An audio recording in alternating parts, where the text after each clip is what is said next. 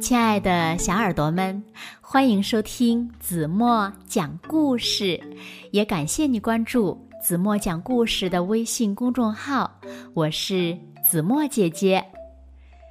今天呀，子墨要为小朋友们讲的故事名字叫做《世界上最大的房子》。那是什么房子呢？让我们一起来从今天的故事中寻找答案吧。小耳朵准备好了吗？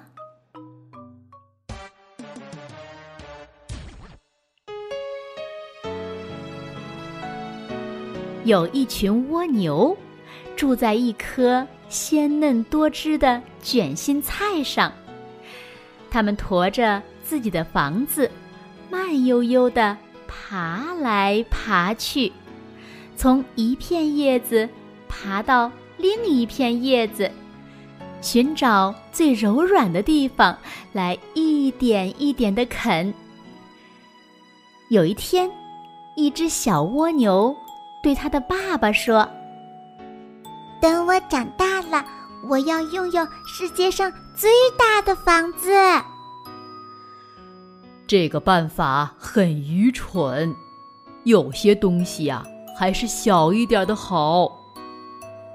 蜗牛爸爸说：“这位爸爸呢，是那颗卷心菜上最有智慧的蜗牛。他为小蜗牛讲了这样一个故事：从前呀，有一只小蜗牛，就像你一样。他对他的爸爸说：‘等我长大了，我要拥有世界上最大的房子。’”有些东西呀，还是小一点的好。他的爸爸也是这样说的。要让你的房子保持轻巧，才容易驮着走。可是呢，那只小蜗牛呀，就是不爱听。它躲在一片大卷心菜叶的阴影里，扭啊扭，撑啊撑，各种方法呀，试了又试。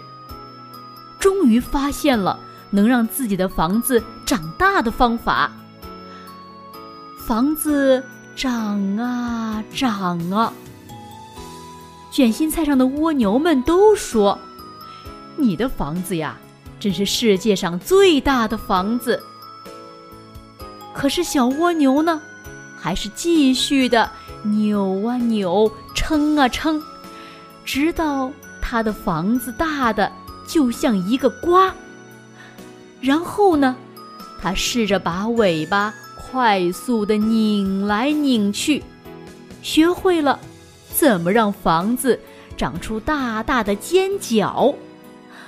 他继续挤呀挤，钻呐钻，还拼命的许愿。终于，能够给房子加上鲜艳的色彩。和美丽的图案。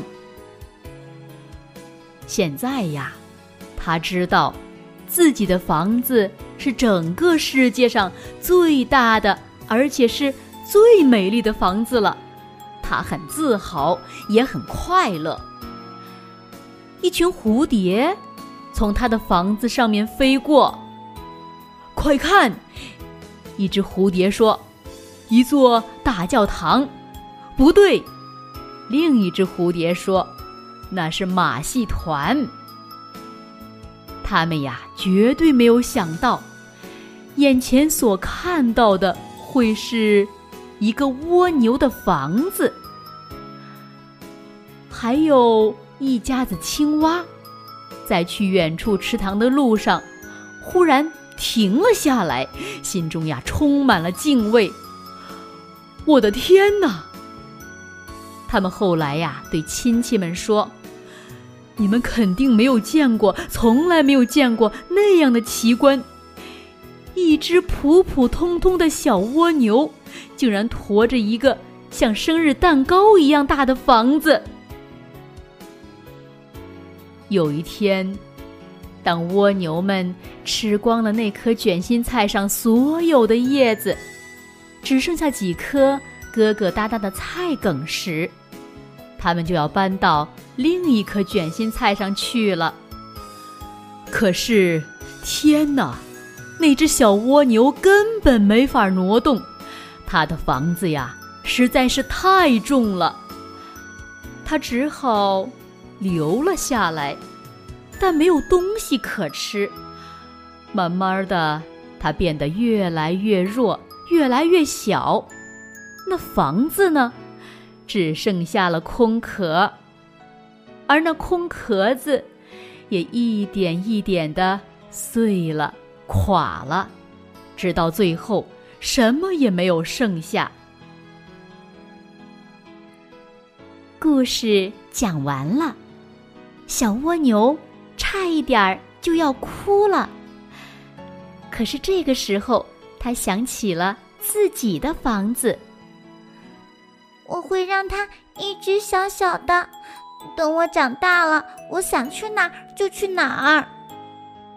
他想。于是有一天，他轻轻松松、高高兴兴地上路去看世界了。有些叶子在微风中轻轻摇摆，有些叶子沉沉地垂向地面。在黑土地裂开的地方，水晶在晨曦中闪闪发光。那边。有几个红底儿、圆点的蘑菇，还有些像塔一样高高耸立的花茎。顶上的小花儿，仿佛正向人招手。一颗松果躺在蕨草那像花边一样漂亮的阴影里。一堆鹅卵石躺在沙床上，光滑圆润，就像斑鸠蛋。岩石披着苔藓，树木裹着树皮，柔嫩的花蕾蘸着晨露，芳香清凉。小蜗牛非常快乐。夏去秋至，冬去春来，小蜗牛从来也没有忘记爸爸给他讲的故事。当有人问他，你的房子怎么会这么小呢？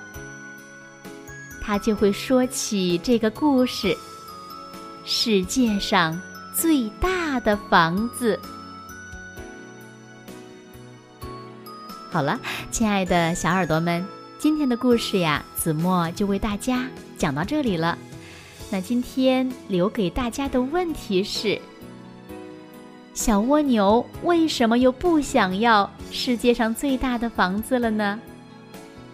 还有，请小朋友们呢思考一个问题：听完这个故事以后，你们有什么感想没有呢？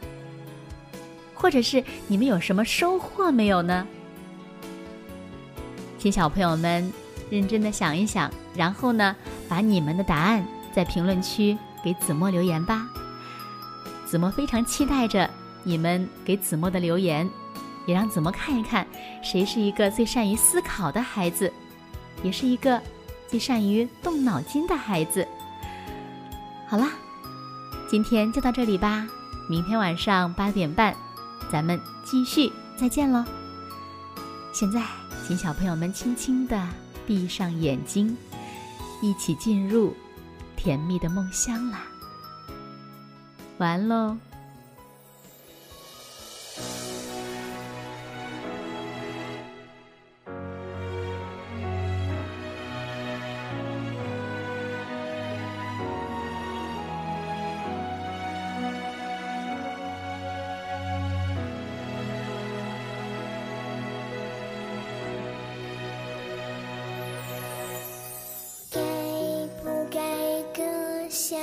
重重的壳？